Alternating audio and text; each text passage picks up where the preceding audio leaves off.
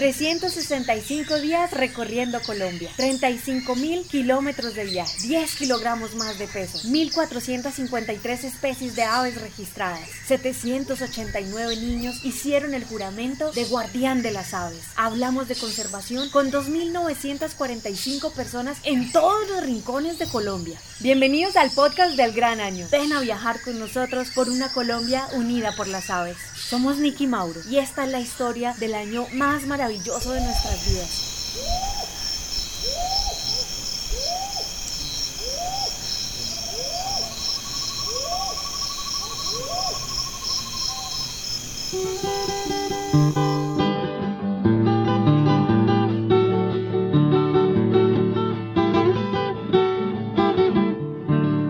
Episodio 11 Risaralda. La capa del viejo hidalgo se rompe para cerruara y cuatro rayas confunden el castillo y la caballa, es fundadora de pueblo con el tiple y con el hacha y con el perro andariego que se tragó la montaña.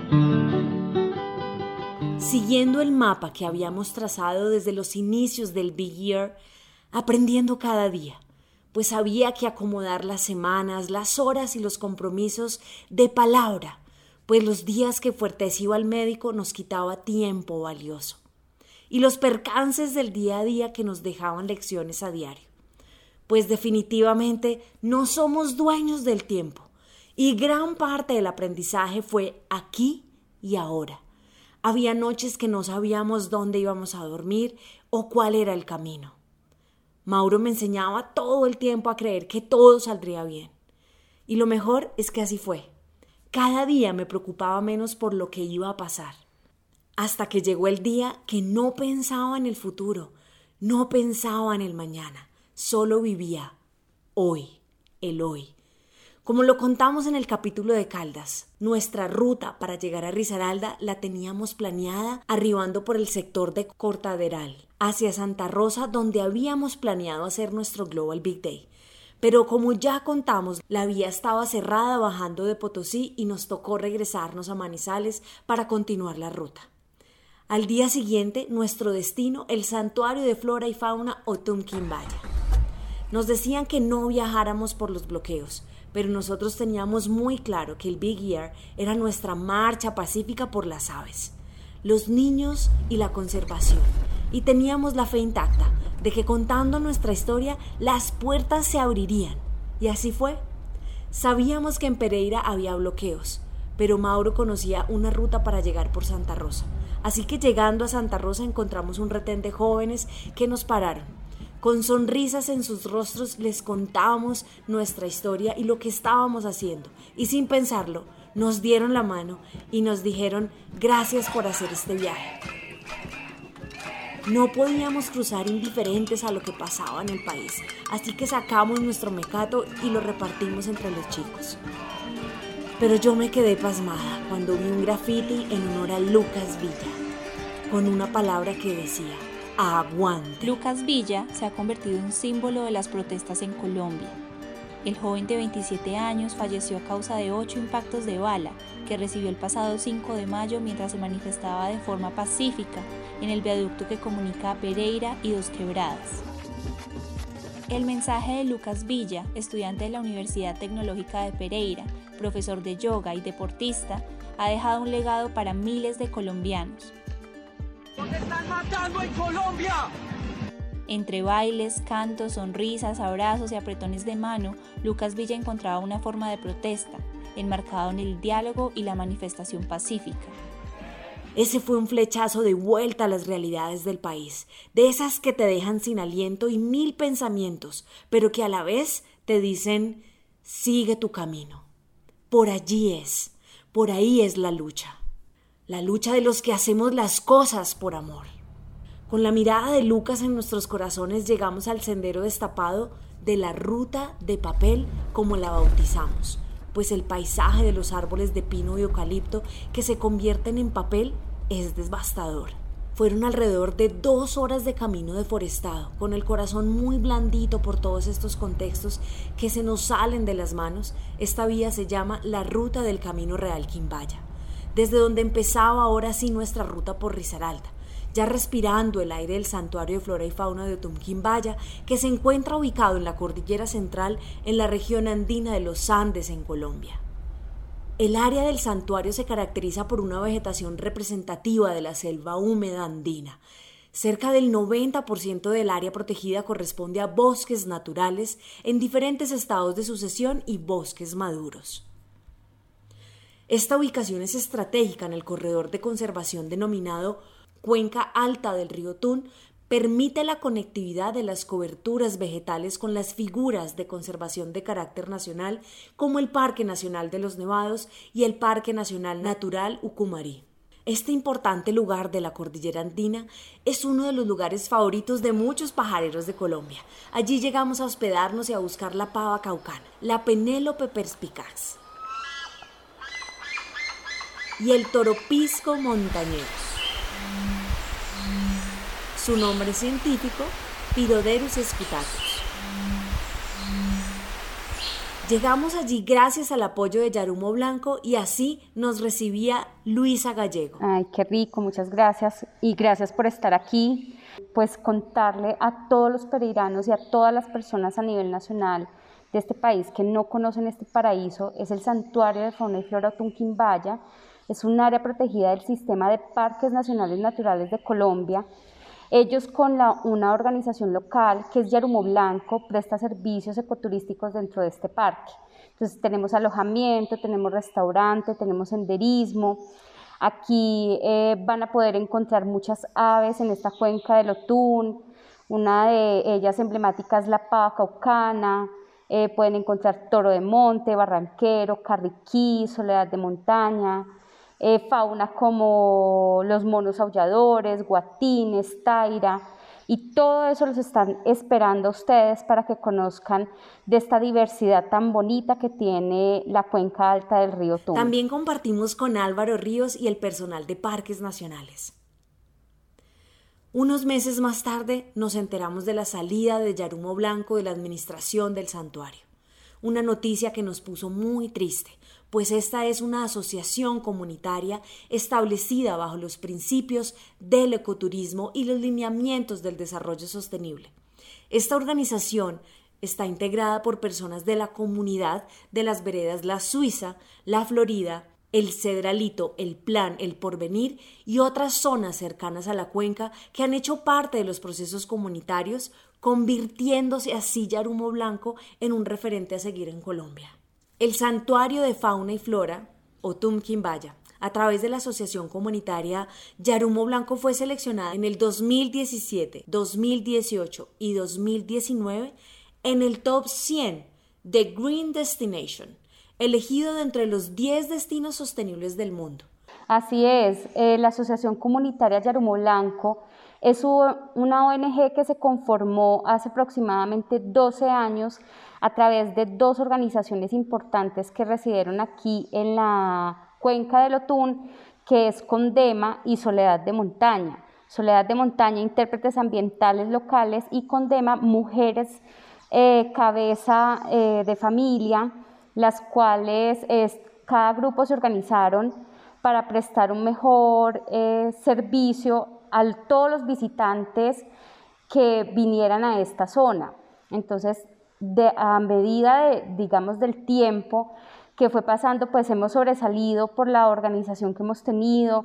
Somos un grupo muy eh, consolidado, muy unido, queriendo salir adelante, más porque buscábamos la opción de no tener que irnos para la ciudad, sino de quedarnos aquí en la zona, ya que todos somos habitantes locales, todos somos de acá entonces, buscando como un mejor futuro para eh, nuestra generación y para las próximas generaciones que se vienen, más porque nosotros somos una tercera generación de esas generaciones que empezaron a, conformarse eh, a través de estos grupos eh, ecológicos.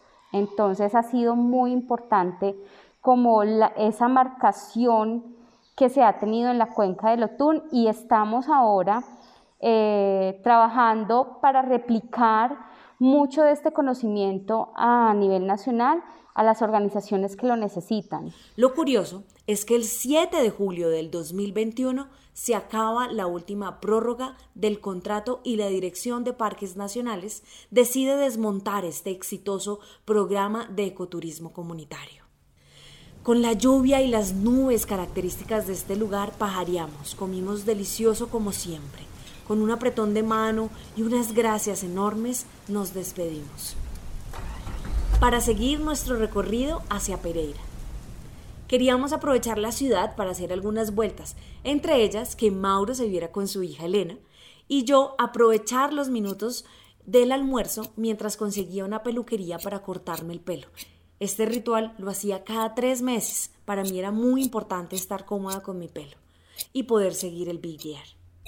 Pero quiero contarles que esta fue una de las peores trasquiladas que me hicieron. Literalmente me trasquilaron.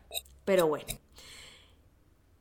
en esta odisea aprendimos muy rápido, así que a reírse y a seguir. No hay tiempo para lamentarnos. Pereira para nosotros tiene un significado muy bonito. Mauro vivió aquí 17 años. Aquí nació nuestra relación.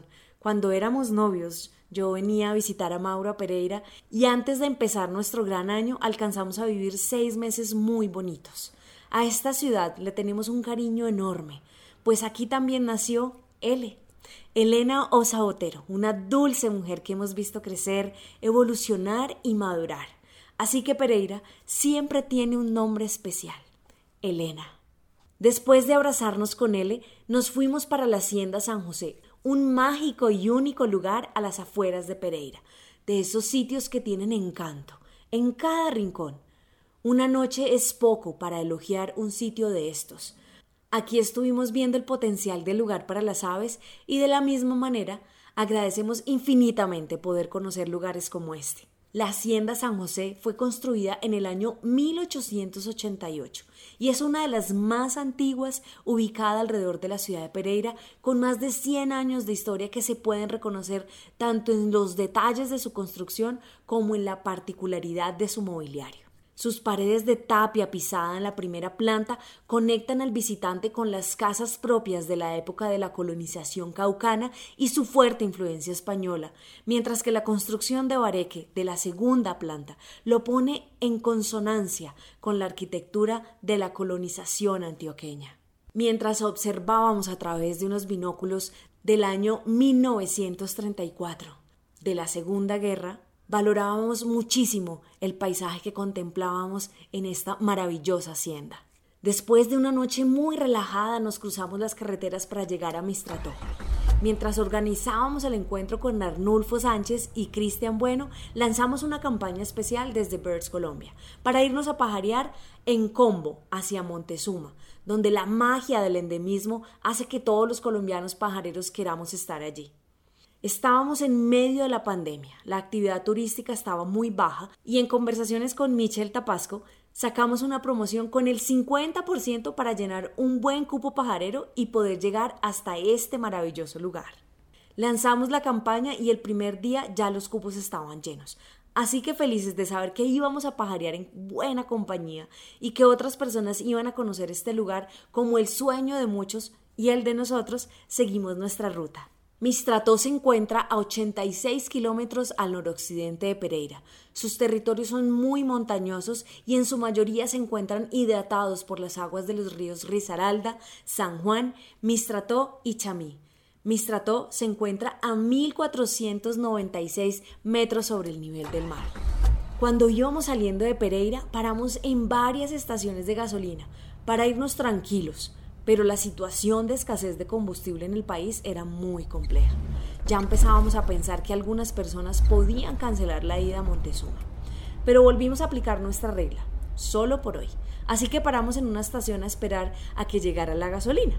Pero después de esperar más de hora y media decidimos seguir y confiar en el destino. Las filas eran eternas en todas las estaciones de gasolina y eso no garantizaba poder tanquear.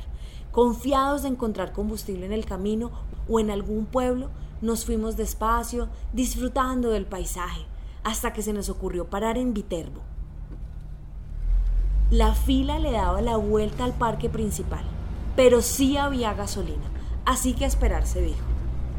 Y a buscar una tienda para almorzar cualquier cosita por ahí, con el calorcito característico de este lugar, esperamos unas dos horas largas y hasta que por fin llegamos a tanquear. Mientras tanto, íbamos informándole a Arnulfo en Mistrato que sí podíamos llegar, porque ya habíamos tanqueado. Ya muy contentos de poder llegar a este bosque de niebla y a su encanto, llegamos a Bird's Home. Con el olor de las sábanas nuevas, estrenamos la casa hotel de la familia Sánchez. Eh, pues Nick y Mauro, pues feliz de que estén acá desde el año pasado que nos vimos y contaron el proyecto y yo les dije pues que contaran pues con, con que acá en Mistrato los iba a recibir con mucho gusto. Sí, a pesar de todas las circunstancias, muchas gracias pues por, por haber venido, lograron estar acá. Y pues Beers Home es un proyecto familiar, eh, digamos ya llevamos 10 años pues pajareando en Mistrató, posicionando el pueblo pues en el tema de, de pajareo, mostrándolo ante el mundo en las redes sociales, eh, diciéndole a la gente pajarera y a las otras personas que Mistrató es chévere, Mistrató tiene gente muy bonita, es un pueblo pues de cultura cafetera pues que, que, que siempre está dispuesto para recibirlos pues con los brazos abiertos.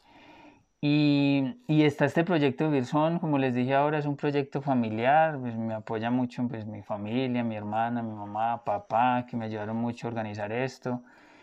Y, y, nada, es un sitio donde estamos organizando pues los comederos, los bebederos para los colibríes, tenemos alojamiento para unas 5 o 6 personas. Y, y, nada, la invitación es cuando todo esto pase o comience a mejorar, siempre acá vamos a estar con las manos pues y para, para recibirlos, con los brazos abiertos siempre para recibirlos y pajarear pues acá una de las zonas pues pues la ubicación es mm, más o menos es noroccidente del departamento de Risaralda, se pajarea en vertiente occidental de la cordillera occidental, más o menos entre 1500 a 1800 metros sobre el nivel del mar, donde una de las aves pues insignias pues y el ave emblemática del municipio la, la, la Bancia o Bancia negra y oro y, nada, y otras, otras cositas y otras especialidades casi endémicas y endémicas pues, de, de este chocobio geográfico. Familia que nos acogió con tanto amor y sabor, pues las delicias de la hermana y de la mamá de Arnulfo adornan esta visita. Después de una noche muy húmeda donde contamos más de 40 especies de polillas, hablamos hasta tarde de todo un poco y madrugamos hacia el bosque a buscar uno de los búhos más lindos, el Glaucidium nubicola búho que escuchábamos cantar desde la casa. Así que una mañana súper productiva de pajareo que terminó en la tarde en el Sutú donde Cristian Bueno. Bueno, Nicky Mauro, pues primero que todo agradecerles a ustedes por volver a visitarnos, por estar en nuestra casa, esta que es su casa también. Eh, pues Reserva Sutú es un lugar que lo tenemos para encontrarse con la naturaleza. Nuestro propósito es eh, la conservación de los recursos naturales. Tenemos un área de conservación con fines de, turismo de naturaleza sostenible. Pues nosotros hace un par de años empezamos conservando y cuidando el bosque, luego se convirtió como en un proyecto de vida. Decidimos construir una casa donde vivir en familia y donde poder como brindarles un servicio de calidad a nuestros clientes, a nuestros visitantes. Un lugar donde cada granito de arena ha sido puesto por el amor a las aves. Esperando la avancia melanoclamis vimos volando unos pisaditos ornatos.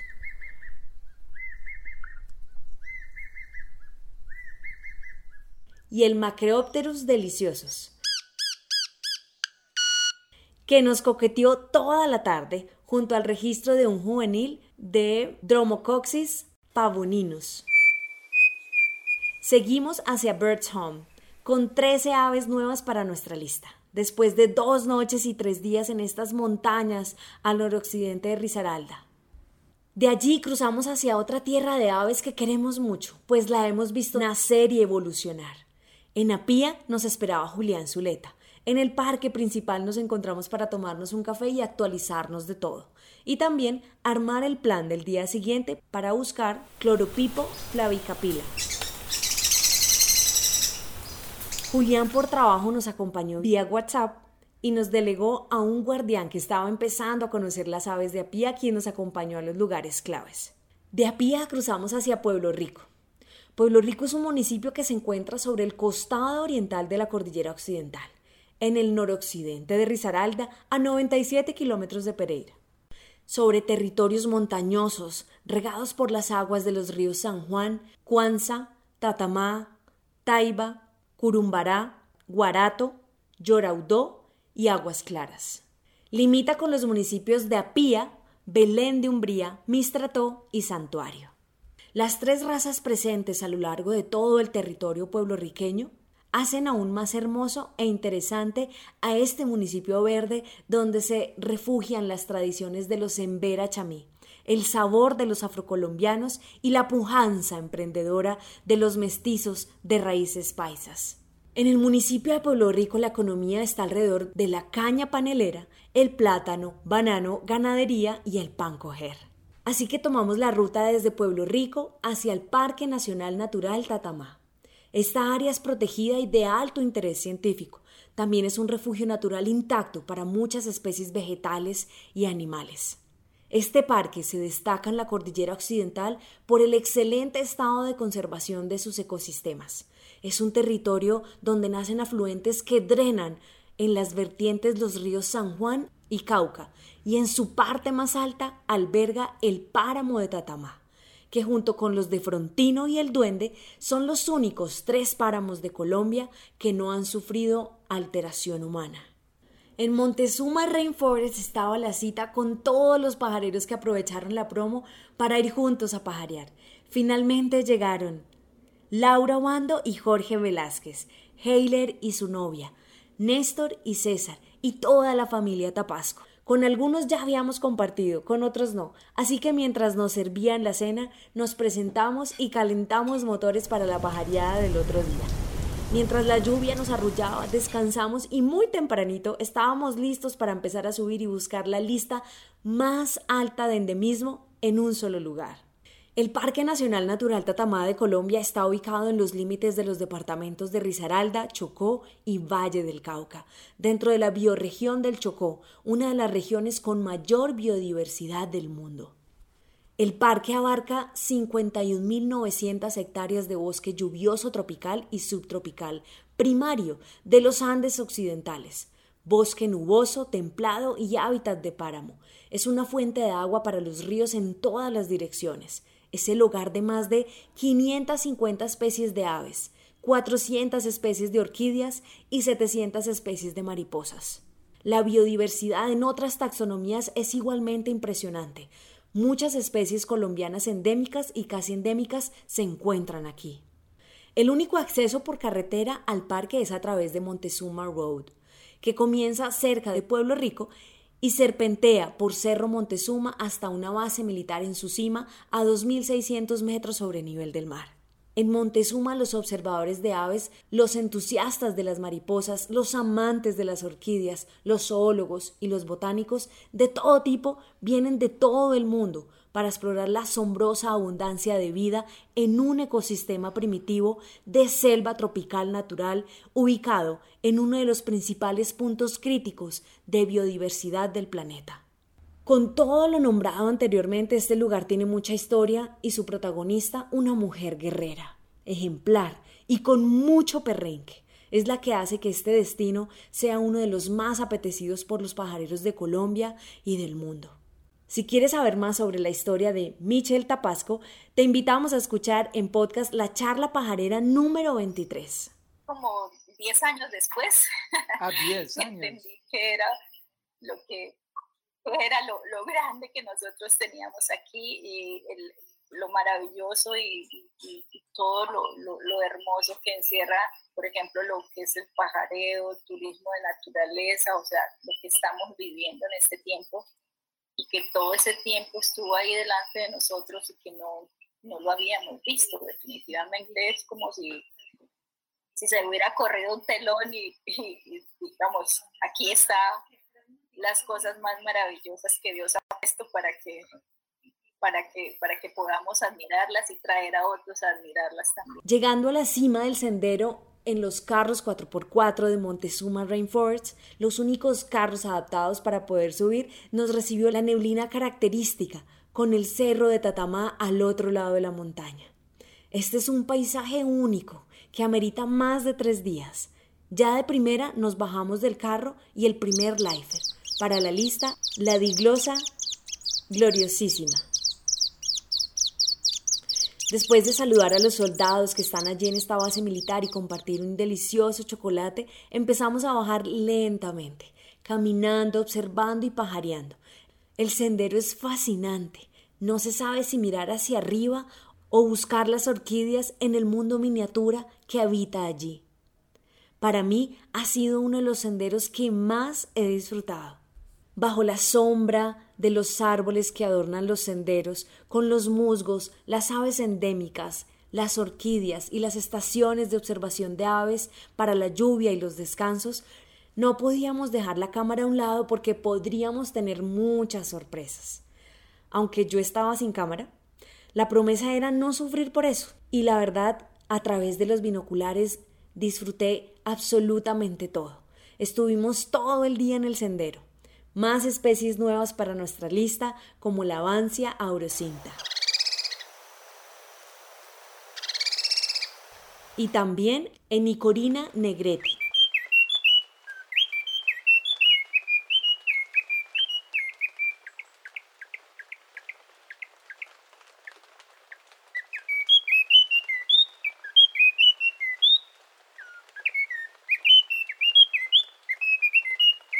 El día no alcanza para observar toda la biodiversidad que habita aquí.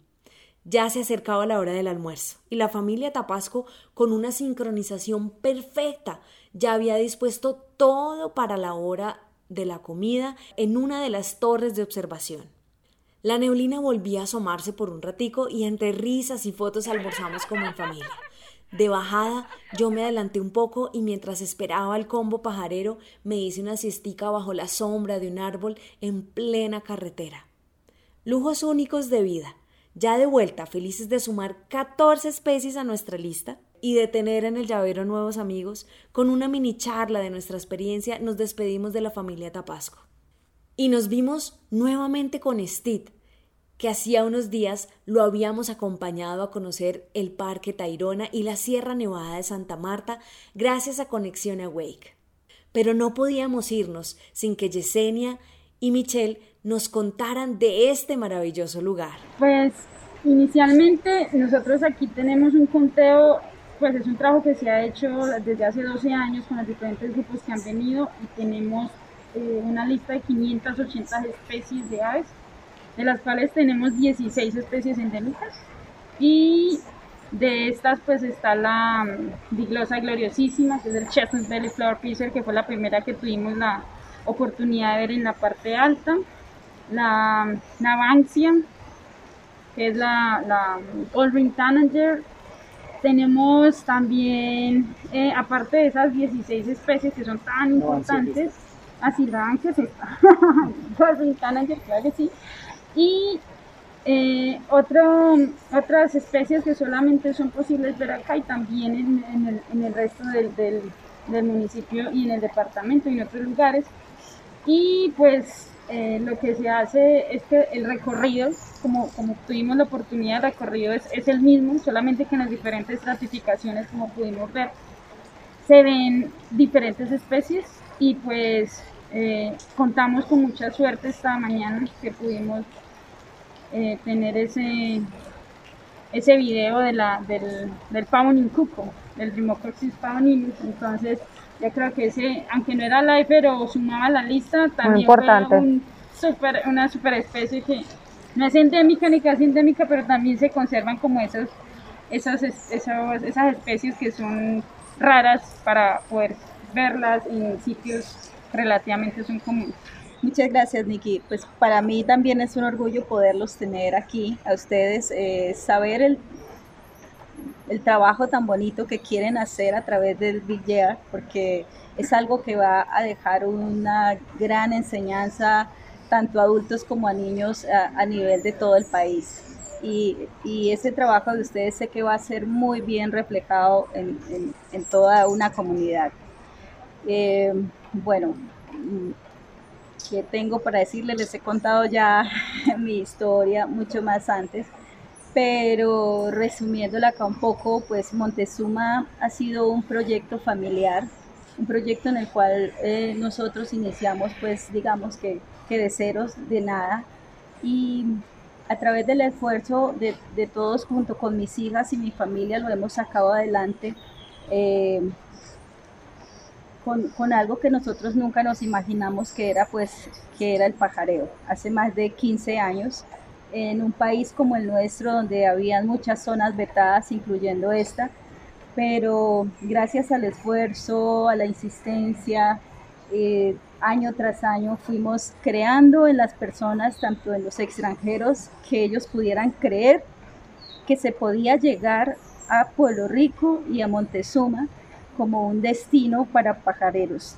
Entonces, eh, crear eso en la gente, hacer que crean en ti, hacer que crean en un país que, ha sido marginado por tiempos fue un logro muy bonito y que a través de eso hemos podido eh, mirar que los beneficios que he recibido pues personalmente me satisfacen porque es el estudio de mis hijas. Eh, poderlas llevar a ser profesionales ha sido un orgullo muy grande para mí y también haber podido ayudar a través del turismo a mis vecinos, y, a toda la comunidad que está alrededor nuestro. No solamente pues a, gente que trabaja con nosotros de Pueblo Rico, sino también a nivel de todo el departamento, porque toda la gente que llega tiene que dejar su granito en cada sitio donde se estaciona. Entonces ha sido un trabajo muy lindo también para nosotros. Entre abrazos y fotos de recuerdo, las sonrisas lo decían todo. Los que seguían hacia el eje cafetero siguieron hacia la derecha y nosotros a mano izquierda para cruzar hacia Santa Cecilia y así terminar nuestra ruta de Risaralda. Allá nos esperaba Don Blas Cárdenas. Santa Cecilia es el último corregimiento de Risaralda en frontera con Chocó. Es la puerta de entrada al departamento de Chocó. Fue fundado en 1895 por familias palenqueras que se asentaron allí por su abundante flora, fauna y por su minería. Santa Cecilia pertenece a la jurisdicción de Pueblo Rico.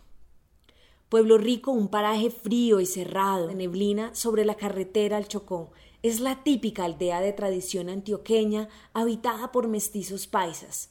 Santa Cecilia, en cambio, es un lugar caliente y húmedo, 32 kilómetros más abajo, rodeado por montañas aparatosas y forradas de selva, donde viven principalmente afrocolombianos. Cerca del caserío, en las cañadas de los ríos Agüita y San Juan, existen varios territorios de indígenas en Vera. Su ubicación le da un sentido muy importante a la biodiversidad. En este corregimiento se recogen las confluencias fundamentales de la segunda gran cuenca hidrográfica del departamento en los puntos denominados Bacurí, Valle del Trueno y La Unión. El río San Juan es la columna vertebral de esta gran cuenca hidrográfica. Este río es el principal que desde su nacimiento en el Alto del Paramillo, a lo largo de los 50 kilómetros cuadrados de recorrido de la cuenca del Alto y Bajo Chamí, recoge las aguas de una serie de afluentes. La mayor parte de la región se encuentra en estado selvático. La región cuenta con zonas de bosques muy húmedos y tropicales. Santa Cecilia es abundante en flora y fauna y es por todo lo anterior que Blas es uno de los líderes más importantes de la conservación que tiene Colombia. Blas lleva años cuidando un territorio rico en herpetos, cuidando la oropéndola de Baudó, esa que aletea frecuentemente por los cielos de Santa Cecilia, endémica de Colombia, difícil de ver, pero cuando la observamos quedamos paralizados de tanta belleza. La cita con Blas Cárdenas fue en el parque principal de Santa Cecilia, allí donde la historia no olvida, donde los hechos quedaron plasmados. Blas nos cuenta como recordando una película del día de ayer, las realidades que parecen ajenas, pero que contadas en el mismo lugar se clavan en el alma. Era una tarde lluviosa del año 2000. Un centenar de guerrilleros estuvieron a punto de reducir a cenizas la estación de policía de Santa Cecilia con los 15 agentes que había dentro. Pero entre el fuego a veces hay sorpresas inesperadas. Blas nos cuenta que un maestro rural y un comandante de las FARC coincidieron por primera vez en sus vidas y recuerdan aquel episodio intenso y dramático cuando el conflicto armado partió en dos la historia de este pueblo lejano de Risaralda. Eran las tres pasadas de la tarde del 17 de marzo del año 2000 y el profesor Jesús estaba frente al escritorio en los bajos de su casa de Santa Cecilia revisando unos papeles del núcleo educativo que coordinaba. El profesor vio un grupo de hombres vestidos de camuflado cruzando la calle principal, la misma por donde bajan los buses que viajan al Chocó. Como no vio mujeres, aunque las había, Castillo pensó que se trataba de un patrullaje de rutina de las tropas. Casi de inmediato sonó el estallido de la primera granada y un tropel pasó corriendo. Castillo se asomó. Al primero que encontró fue al negro Leonel Mosquera, un vecino que trabajaba haciendo acarreos, altísimo y descalzo, gritando en medio de la calle, Profe, una toma, una toma.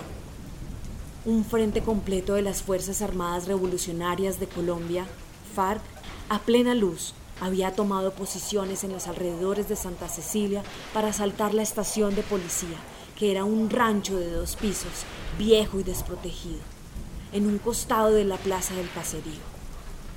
En menos de diez minutos, la casa del profesor Castillo se había llenado de gente que buscaba refugio, huyendo de los primeros tiroteos. Nos tomaron el pueblo, decía alguno. Yo dejé el fogón prendido y la tienda abierta, se lamentaba otra. Profe, nos van a matar, lloraba alguien más. ¿Y dónde estaban los muchachos que no habían salido de la escuela? Y los maridos que aún no regresaban de las fincas, y los niños que hace un rato jugaban en la plaza. Se cree que la mitad de la población huyó desplazada hacia Pereira y otros municipios del eje.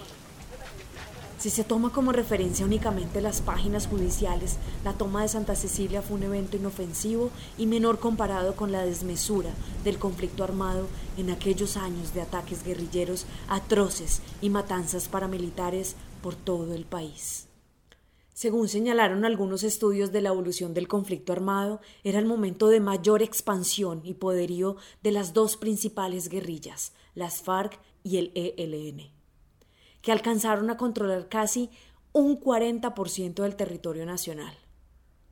Aquello obligó al presidente Andrés Pastrana a intentar diálogos con ambas guerrillas durante su periodo entre 1998 y 2002. Confío en que la ilusión de paz de los colombianos será realidad y que esta oportunidad histórica iniciará por siempre y para siempre la travesía hacia la paz. Invoco al paciente Dios de los colombianos para que nos guíe con su sabiduría por la senda que hoy emprendemos. Vengo a San Vicente del Caguán como jefe de Estado a cumplir mi palabra. Con esta historia, contada por Blas como parte de una leyenda biográfica de Santa Cecilia, mientras comíamos una arepa casera con chorizo sentados en un andén del parque, viendo pasar una tarde de domingo los personajes típicos del pueblo. Como si nos conociéramos de toda la vida, después de este relato, nos abrazamos con Blas y nos despedimos para encontrarnos muy tempranito y buscar la oropéndola muy a las cinco y treinta de la mañana. Y allí nos vimos en el parque y esperamos unos minutos para que abrieran el restaurante Sabores. A borde de carretera, uniendo la vía hacia el Chocó, con toma seca en ayunas nos recibieron. Por lo menos la toma seca de diversión. La toma seca de diversión es una bebida que tonifica, limpia el vientre, lo vitaliza, lo nutre y sirve para mujer y hombre y lo vitaliza. Pero ella va a una cábala de 40 plantas, después de esas 40 plantas se saca todo lo que ha estilado, se decoran las botellas, que como usted la puede ver, estas botellas llevan plantas por dentro. Por cultura general, la toma seca son amargas, dulces, aromáticas, medicinales, una bebida tradicional de los pueblos afrocolombianos del Pacífico y se utiliza con fines medicinales. Luego nos sirvieron los huevos de la casa, los mejores huevos pericos de la historia pajarera colombiana que me he comido. Les pregunté la receta y la respuesta fue eso tiene mucho encanto y mucho amor. De esos lugares que las sillas tienen imanes. Teníamos que irnos a pajarear, pero yo estaba feliz hablando y aprendiendo con un pie en Chocó y otro en Risaralda. Con otro shot de toma seca logramos pararnos de la silla. Esa toma seca era de las cosas que no se podía decir que no. Además, con sus componentes curativos antipandémicos, eso era más que bienvenido. Ya de camino en la primera parada para ver una bandada que llegó, el calor se apoderó de mi cabeza y mis cachetes más rojos no podían estar. De un momento a otro empecé a sonreír y una alegría invadió mi cuerpo. Automáticamente le dije a Blas, ¿así salen todos los días de la casa? Y el muerto de la risa me dice, le cogió bueno la toma seca. Unos minutos largos de calor en medio de la humedad mientras caminábamos a buscar la ranita venenosa Ofaga histriónica, en medio de historias y cuentos de Blas en el camino. Que tienen que venir otras gente de otro lado a decirnos la importancia que es esas especies para nosotros, mientras que nosotros que somos vividos en Santa Cecilia no le tenemos ni la mayor idea de qué es lo que nos pueden promover estas especies a nosotros en el, tema, en el tema turístico, que es muy importante para mostrar toda la biodiversidad que tenemos en Santa Cecilia. Y a ustedes agradecerles por darme la oportunidad de mostrar esta especie y que puedan y de conocerla ustedes para que el mundo entero conozca lo que tenemos nosotros. Vamos a escucharle cantar un minutito.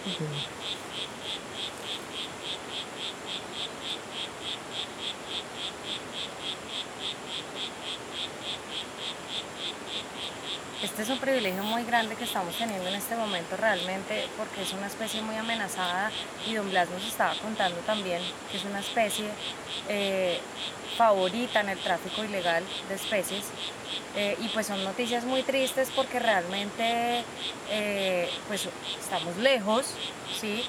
Y venir acá a conocer esta especie que nos está deleitando con su canto, que se dejó ver, la, dejamos, la, pudimos fotografiar conservando una distancia prudente sin interrumpir eh, en este momento su ecosistema. Entonces realmente eh, es un privilegio que la vida nos está regalando en este momento y pues el ojo de Blas, que él fue el que nos dijo, miren lo que hay acá, tienen que verlo sí o sí. Blas es una especie amenazada por tráfico ilegal, ¿verdad? Sí, el tráfico ilegal y la deforestación, porque nosotros en, nuestros medios, como hemos convivido con ella, no vemos la importancia que tiene. Entonces, a través de, la, de las campañas que hemos estado haciendo con otros entes que han venido al territorio, hemos estado socializando a la comunidad para que nos ayuden a conservar esta especie y sepan la importancia que, tiene para que cuando vean a alguien forastero que está sacando estas especies, avise, porque no podemos dejar que se nos lleve nuestro tesoro, que nos da más plata viéndola con los turistas que vengan a visitarnos, que la vean, que llevásela. De vuelta después de contemplar el paisaje el caudaloso río, nos esperaban en la escuela municipal los líderes y estudiantes para hablar de conservación. Blas ya nos había dicho, les encargo hablar de la oropéndola. Yo ya estoy cansado de decirles sobre la importancia de esta especie y nadie me cree. Aquí pasó algo increíble. Hicimos la charla, los niños muy curiosos y los líderes comunales con los oídos bien puestos. Entre todo lo que vivimos estábamos un poco tristes porque no pudimos ver la oropéndola del Baudó. Les pasamos los binoculares a los niños y muy sorprendidos del entusiasmo, uno de ellos dice ¿Esa ave cuál es? ¡Qué bonita! Y pues era nada más y nada menos que el Sarocolius cassini, la oropéndola de Bauto. No podíamos creerlo. Inmediatamente Mauro cogió la cámara y yo cogí los binoculares y le pasamos otros binoculares al líder de la comunidad. Y él no podía creer lo que estaba viendo. Yo volteé a mirar su cara y Blas, muy sorprendido, no paraba de sonreír. Habíamos logrado un trabajo en equipo maravilloso. Logramos que la comunidad valorara una especie muy importante para esta región. Allí sembramos sonrisas, abrazos, conciencia y amor por las aves. ¿Les gustaría ser guardianes de las aves? Sí. sí. Bueno, uno, dos, tres. ¡Que vivan los guardianes de las aves! Después de este lindo encuentro, volvimos al restaurante Sabores para despedirnos de Santa Cecilia como se merece, con un buen pescado, patacón y arroz con coco, literal para chuparse los dedos. En compañía de Blas hablamos de todo un poco, de su vida, de la nuestra, y nos despedimos con un gran abrazo que nunca olvidaré. Como lo nombramos guardián de las aves, pues aquí le estamos dejando un recuerdo para que usted siga siendo el líder de los guardianes de las aves de Santa Cecilia y que esto sea un símbolo para que también usted se convierta en, en ese líder que tanto necesitan los niños y que sea una pequeña muestra de una motivación que a través de la conservación se pueden hacer muchas cosas por los niños. Sí, sí, sí. Un detalle con mucho cariño. Sí, es. Esto es lo más importante, que uno sale Blas se quedó pegadito en nuestros corazones. Queríamos llevárnoslo para todos los lados. Hoy, después de casi un año de compartir con Blas, puedes escuchar la charla pajarera y profundizar sobre el nuevo descubrimiento de la rana que lleva en honor su nombre Pristimantis blasi, ubicada en bosques andinos y subandinos de la vertiente occidental del departamento de Risaralda descubierta con la gran ayuda de Blas Cárdenas, el guardián de los bosques de Santa Cecilia Risaralda. Con Blas y Risaralda en el corazón y ya con los sabores del Pacífico en el pecho, nos vamos hacia la zona más lluviosa del mundo, a un verde lleno de sorpresas, ancestros, tradiciones y mucha biodiversidad. Nos despedimos de Risaralda con una buena toma seca. Con 221 especies terminamos Risaralda. 30 especies nuevas para nuestra lista que llegaba ya a 984 especies en total. Gracias, Risaralda, un departamento de contrastes, de gente amable y cívica, la tierra del papá de Mauro y de su adorable Elena, la de la Ruana, abrigo de macho macho, cobija de cuna paisa, sombra fiel de los abuelos y tesoro de la patria. Hice una ruana antioqueña de una capa castellana, por eso cuando sus pliegues abrazo y ellos me abrazan, siento que mi ruana altiva me está abrigando es el alma, abrigo de macho macho, cobija de cuna paisa, sombra fiel de mis abuelos y tesoro de la patria, sabor de pecado dulce y dulce calor de falda, grita con sus cuatro puntas el abrazo de la guarda. Gracias, Risaralda. Nuestro siguiente departamento, Chocó.